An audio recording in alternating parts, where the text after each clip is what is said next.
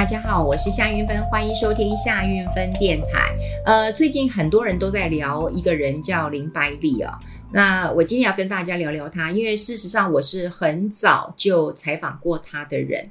呃，我记得我在我的呃上一本书，就是夏云芬的说话课当中，我有提到。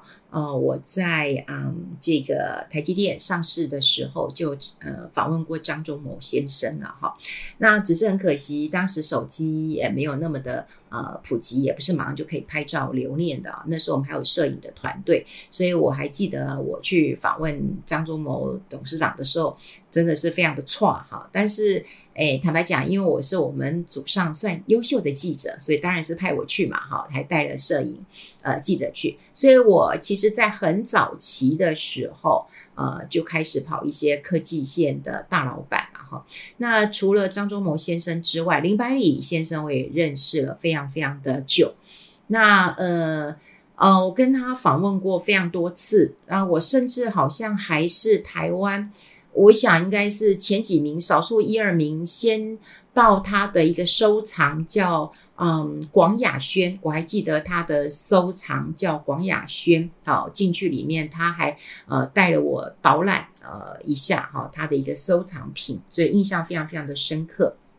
那早年嘛，早年很笨嘛，早年也不会说，哎呦，拍个照啊，然后什么留个念嘛，哈，因为拍照都是有摄影在拍，那摄影拍的都会留在呃报社的资料档案里面嘛，也不会给我们嘛，而且我们拍其实也不会是我跟他拍，一定一定就是拍林百里先生嘛。现在想想也真的蛮后悔。不过呃，现在有很多人呃听到林百里啊，都会说他谁呀？他一他有张忠明张忠谋有名吗？他谁呀？他有郭台铭有有名吗？为什么他忽然成为台湾首富了哈，呃呃，林百里先生呢、哦？如果你跟他聊过天，你就会知道哈，他其实是啊、香港的侨生，所以他讲话其实有点口音的。我记得以前呃，我已经采访过他很多次啊，但我写新闻还是偶尔写错，有一次还被他笑，因为他就跟我说他很喜欢那个啊花戏呀、他常常去花戏呀、然后看到什么就买呀、好，然后我就想说，哦，花戏那就是花市咯，他去花市嘛，哈，然后就写说他很喜欢逛什么呃花市啊，常常买一些花，因为有时候我去他的办公室也是看到很多花，兰花什么花的，他就说夏小姐你写错了，不是花戏，是花戏，是不是花戏？那我想说不是花戏是花戏啊，是什么啊？不就是花戏？后来他干脆用写的，他喜欢化石。所以化石可能，嗯，花戏化石哈，可能很像吧哈。所以那时候我觉得很好笑，然后我就跟我的总编辑说：“哎，我要修一下，我之前写花式写错。”他说：“不用修了，你都已经过去了，你再写一篇吧。”哈，好，那呃，林百里先生那时候他嗯。在那个呃那个诶是林口吗？哈，那个新厂的时候，我也很快就去过他的呃公司，也去过他的办公室，然后也常常在跟他聊天。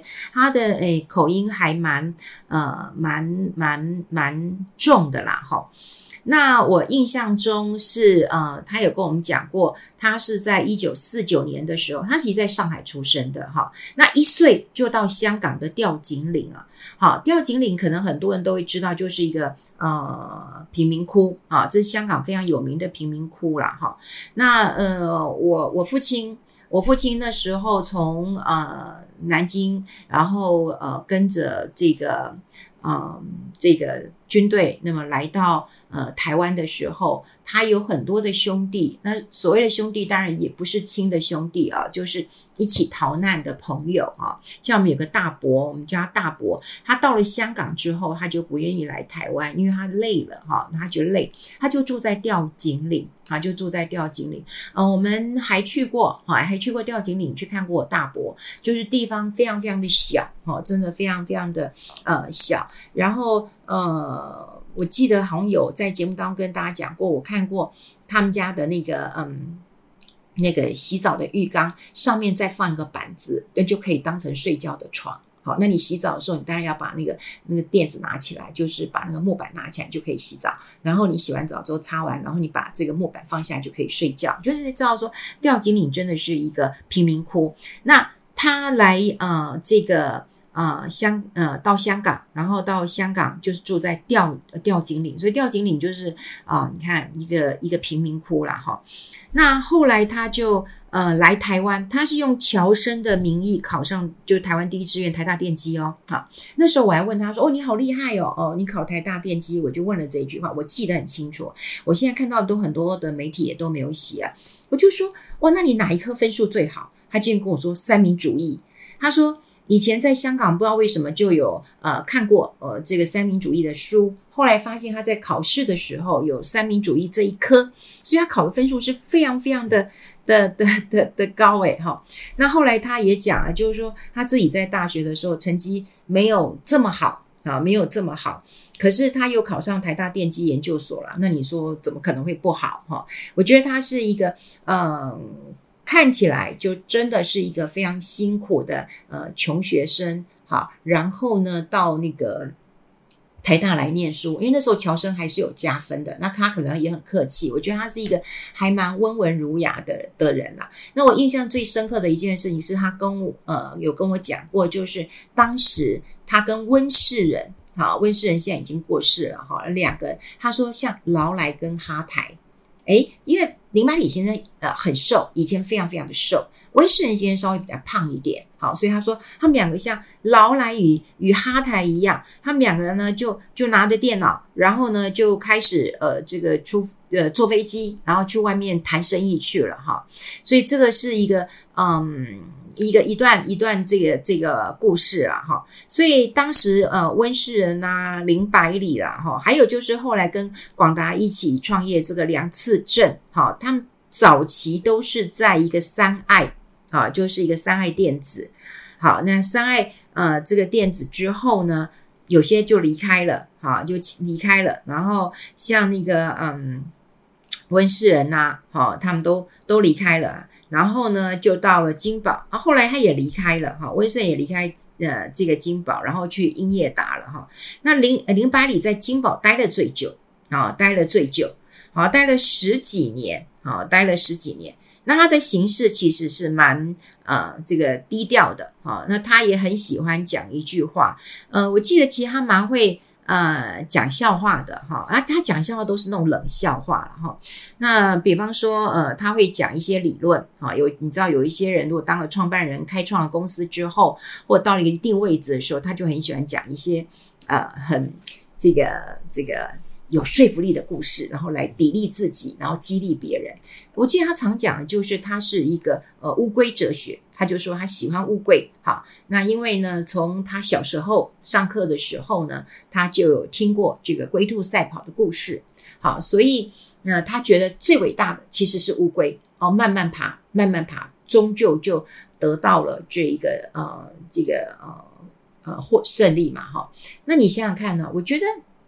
你看，现在很多人认识了呃张忠谋，年轻人啊，我讲很多年轻人认识了张忠谋先生，认识了郭台铭先生，为什么不认识林百里呢？哎，拜托，一一九四九年出生的哦，这个年纪也也也还蛮大的哈、哦。那大家不认得他的一个原因，的确是因为他真的慢慢爬。你看以前广达，你大概有人呐、有人存股啦，可是存一存之后变标股了，然后林百里变首富了。所以我觉得，像想想看，印证他讲的一句话，就是是不是真的就是后发先至呢？好，他是就发挥了这个这个乌龟的一个呃精神了。那我还记得林百里哦，因为林百里叫 Barry 哈，就是很多以前我们都叫 Barry，他就说哎叫 Barry 就好了哈。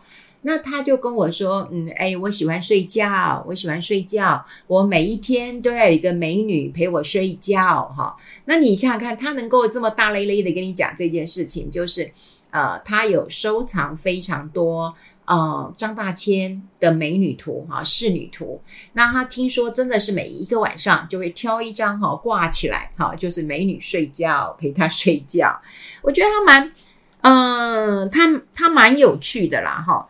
那林百里早年他也很喜欢跟我们记者聊天，他算是呃跟呃他跟另外一位啊 Stan 就是嗯，那 Stan 年纪当然辈分会比较高一点了哈，就是施振荣先生哈。那早年我们采访这些啊，那、个、就科技界的这些。大人物哦，他们都很客气，就是说你叫我名字就好了，所以我们大家也不用叫董什么董什么董，有时候我们都是叫啊这个 Barry 啊 Morris 啊，然后会叫 Stan 啊，哈，那会这样叫，诶，我觉得还蛮还蛮。呃，亲切的啦，哈。但到了郭郭董的时候，我们也没人敢敢敢敢敢叫他叫他什么 Tiger 什么的，还是叫他郭董了哈。不过早年啊，林百里先生他是很愿意跟记者聊天的人，好。然后那个嗯，施正荣先生也是很乐意跟人家聊天啊、呃、的人了哈。那嗯，所以你想想看，他一九。呃，四九年这个出生的，一九七零哈，七零年的时候他就来台大呃念书了哈。那毕业之后，那他就是啊、呃、开始啊，就是呃组装然后台湾的这个电脑，然后加入这个三爱电子，然后担任他是总工程师。所以我刚刚讲过，他跟温世仁两个人就是劳来哈台，然后就拿了这个电脑到呃国外去呃兜售啊哈。所以他就说。他那时候还跟我讲，那温世仁比较比较壮啊，他拎的不会很辛苦啊，我拎的就很辛苦啊，哈。那他也有被呃颁发，哈，他颁发了青年呃奖章，啊，颁发青年呃奖章了，哈，就是说他嗯这个，他说他年轻的时候不太会读书，可是我看到这个资料，我觉得嗯，他应该是太太客气了吧，哈。然后他是在一九。八八年的时候，哈，他就跟梁次正一起来创办广达电脑。梁次正大家都会知道嘛，他就是贝拉维塔的创办人，就是大家最羡慕的一件事情嘛，就是啊，就是大家很多的名门淑女贵妇都是去逛百货公司，他直接买一个百货公司给他的这个老婆女儿们，哈，来来经营，来好好的逛了，哈，你就知道。这财富是非常惊人的。那八八年的时候就创立了广达电脑。那时候在创立的时候，我也觉得很好笑，因为是我在交易所嘛，啊，跑交易所的新闻，很多人就说广达，广达是做什么的？是不是做肉松的？啊，甚至有很多的审议委员都会觉得广达是做肉松的，因为可能有广达香或什么之类的。可就不是，你要解释说，哎，他是做个人电脑的，哈，好，要解释很久。所以这一九。八八年，呃，一九九九年的时候呢，就挂牌呃上市了啊，就挂牌上市了。然后之后啊，其实比较大的一个呃新闻是在他在两千零五年的时候呢，其实他有罹患这个肺腺癌，好，那时候罹腺。罹患肺腺癌的时候，其实嗯蛮危险的，蛮可怕的哈。因为嗯，我那时候知道这个消息的时候，因为可能我父亲自己是肺腺癌，所以我就觉得很害怕。那因为父亲得了肺腺癌之后，很快就离开我了，我就觉得对于肺腺癌嗯非常的恐惧啊。可是没有想到哈，没有想到就是他的那个呃癌症的治愈的过程啊，其实是很顺利的哈，是很顺利。当然这过程我也不是呃。很清楚知道，不过后来他就很养生，然后很呃注重哈，就是自己有机的蔬菜啦，吃啊喝啊都是很呃这个重视的哈。那恢复的状况也还蛮不错的哈，所以他有在一个。呃，这个呃，盖一个秘密花园，听说就是在他呃康复之后，哈、很重视养生，哈、哦，这个很重要。那最近最有名的一件事情就是最近啦，就是那个富比士 Forbes 杂志那么的富呃台湾的富豪排行榜来讲，他就第一名，好，所以得到了这个一个过程。你想想看，从一个啊、呃、吊颈岭的一个穷学生，然后到。呃，现在是台湾的一个首富，所以难怪他的呃故事可以得到大家的一个呃重视了哈。那说实在的，呃，你想想看哦，他还蛮坚持的，好、他呃有人讲他择善固执，也有人说他根本就不会放弃，好、他就不会放弃。早年做啊、呃、这个电子工程师，然后后来你想想看。到最后，他也是做硬体啊，也是屈屈服嘛，啊，屈服了。虽然他知道，啊，台湾所有的嗯科技业者都知道，台湾一定要软硬通吃，或者哈，就是说啊，有人讲说吃硬不吃软，吃硬不吃软，你只能够赚到微薄的利润。好，软体的费用比较高，但软体的人才啊跟市场的规模其实都不够大，所以软硬通吃其实是最好的一个呃方式啊，哈。那现在看到的就是。他很厉害了，开始来吃软了。因为说实在的，你说在十几二十年前，他还是硬实力嘛。那你怎么来做这个软实力呢？我觉得他很早的时候就开始布局一些云端的软体，好，然后呢，他就开始来做这个资料中心的伺服器，好，所以为什么他这一次能够跟 AI 搭上关系呢？就是诶，他伺服器做的很好，而且是 AI，好，所以有人讲说，诶，真的 AI 还是诶假的 AI？那这个可以看得出来，林百里。他是把这个 AI 当成是一个一个一个信仰的去去执行它，好，所以他把这种资料中心建得非常非常的呃好，所以你看那时候他也也大手笔啊，也开始买下那个那个那个林口有一个华亚科技园区，它就是要做 AI 伺服器的生产基地，好，所以如果说在 AI 股涨成那样的情况之下，它成为 AI 伺服器，那真的是。好，就是有迹可循的。那有人讲说，它虽然不是 AI 的呃教父，但它至少是 AI 的传教士。好，传教士，也就是说，他必须要跟他的员工来解释一下 AI 啦、云端啦、物联网这些愿景。好，这些愿景。然后呢，他听说啦，后来因为他以前就很喜欢跟媒体呃沟通，那当然我已经嗯十几二十年都没有见过他了。那我有碰到一些媒体讲说，诶，他还都很乐意，好跟媒体来上课，然后来沟通啊、未来的一个呃概念啊。那当然他也讲到了，就是说这个 AI 是一条呃很重要的路。那未来哦，这个二十年呐、啊，这个三十年呐、啊。这个还是可以再拼一下的哈，虽然他已经有年纪了，可是他又觉得为了 AI，他可以再拼呃一下了哈。那当然，他就说，诶，从很早之前他就已经不看股价了，哈，就是专心把公司呃做好了。所以这一次呃看到了林百里，又让我想到我以前呃在采访他的一个过程，还是一个呃风趣，然后呃幽默哈。那我想他的国语应该。会好多了吧？好，会好多了，不会像我以前在采访他的时候，总是会有一些呃听不清楚的。但我觉得印证了那个龟兔赛跑，它龟乌龟的哲学，它现在真的是迎头赶上了，值得我们大家这个好好的来认识一下这个人了哈。好，你想想看，他这个冷灶热烧了也差不多有二二二十几年之久了哈，所以可以成为台湾的首富，我们当然也要认识他一下。好，今天跟大家分享这边，我们下次再见喽，拜拜。